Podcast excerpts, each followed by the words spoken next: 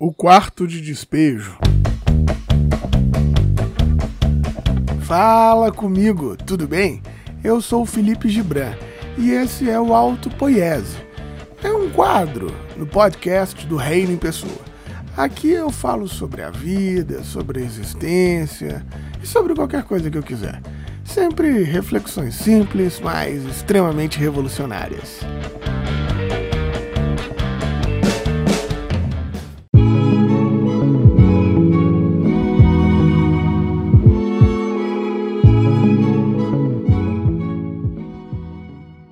Muitas fugiam ao me ver, pensando que eu não percebia.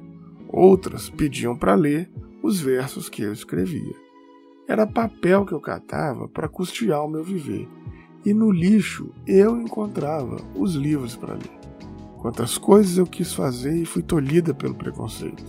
Se eu extinguir, quero renascer num país que predomina o preto. Adeus, adeus eu vou morrer e deixo esses versos ao meu país. Se é que temos direito de renascer, quero um lugar onde o preto é feliz.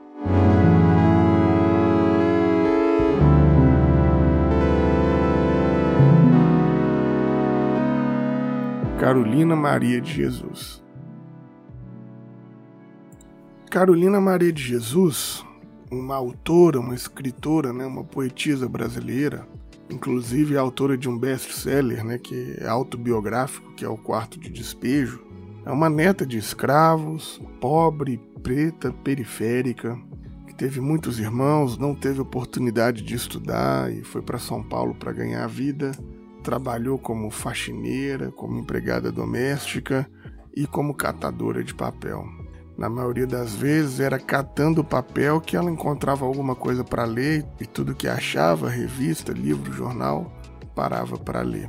É daí que surge essa grande escritora brasileira que vai produzir vários poemas, vários livros, inclusive Casa de Alvenaria, Diário de uma Ex-Favelada, Pedaços da Fome e Provérbios.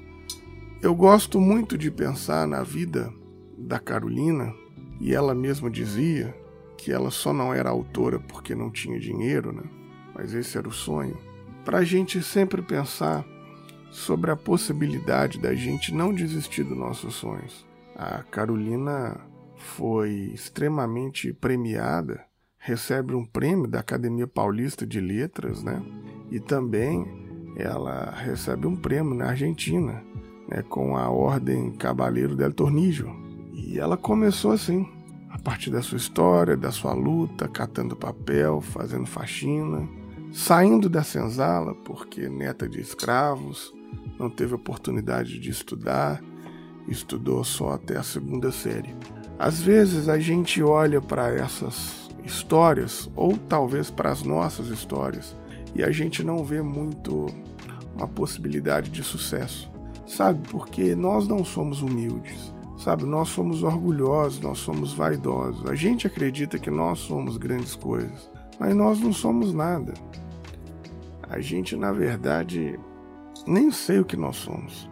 Mas eu gosto de pensar na frase do profeta Zacarias que diz: Não despreze os pequenos começos. Na verdade, essa é uma frase que, segundo a narrativa bíblica, Deus estava dizendo. Por que, que você despreza os pequenos começos? E a gente não percebe como esse Deus é humilde e como isso é grandioso. A humildade desse Deus que, por nós, para viver conosco, se fez tão pequenino. Talvez esse seja o grande mistério de Deus. E que Deus é humilde, e isso é um fato maravilhoso. Deus escolheu viver como nós. E ele não escolheu viver numa grande cidade, num grande império, ser filho de uma princesa, morar num castelo de luxo. Não, não. Aliás, as grandes cidades do mundo, os grandes impérios, nem souberam quem Deus era. Assim, Deus está entre nós e Ele está nos humildes, nos pequenos, nos necessitados, nos doentes, nos encarcerados. Ele está conosco nos apátridas, nos refugiados. Ali a gente encontra Deus. Deus quis compartilhar conosco a nossa vida e quis ser um de nós. e veio perfeitamente e permanentemente estar conosco. É um Deus solidário que quis estar na nossa história, que quis fazer parte da nossa história, que quis experimentar da nossa história. É tão curioso esse Deus que ele nos oferece o seu poder onipotente na fragilidade da figura de uma adolescente periférica que ainda não tinha casado, das periferias do império, dos confins do império, chamada Maria, e um menino pobre que nem tinha onde nascer, que nasce teoricamente num curral, num pequeno estábulo. Deus nos dá a sua força através da figura de uma mulher e de uma criança. Aliás, o próprio Gênesis já começa nos dizendo que a vitória de todas as coisas seria que de uma mulher nasceria uma criança que acabaria com o mal. Então veja como é fantástico essa figura desse Deus que é humilde, esse Deus que se faz pobre, que é pobre e que está no meio de nós e que está conosco. Para ver Jesus, a gente às vezes tem que deixar de olhar para nós, parar de olhar para o nosso umbigo e olhar para cima. Assim como aqueles pastores que viram a estrela, que viram a luz, que viram a iluminação no horizonte, para ver esse Deus, nós temos que parar de olhar para baixo, para os nossos problemas, para nós mesmos, e olhar para o céu e ser iluminado com esse horizonte desse Deus, e ser iluminado com essa iluminação que esse Deus nos propõe no horizonte, que é parar de olhar para nós e olhar para todo mundo. Não despreze os pequenos começos.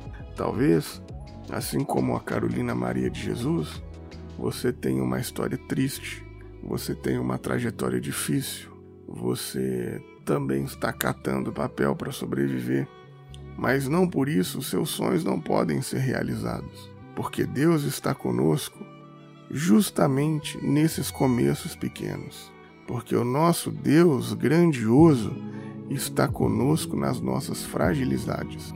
Porque esse Deus que é poder, que é força, quis se transformar em humildade e em fraqueza para estar conosco nos nossos piores momentos. Talvez você não tenha dimensão e a vida esteja te apertando e você não saiba como resolver, mas eu lhe garanto, nos nossos momentos de fraqueza, é que Deus se tornou humano e quis estar conosco na nossa história humana.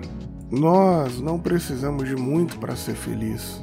Nós não precisamos de tudo aquilo que a gente imagina para que a vida dê certo.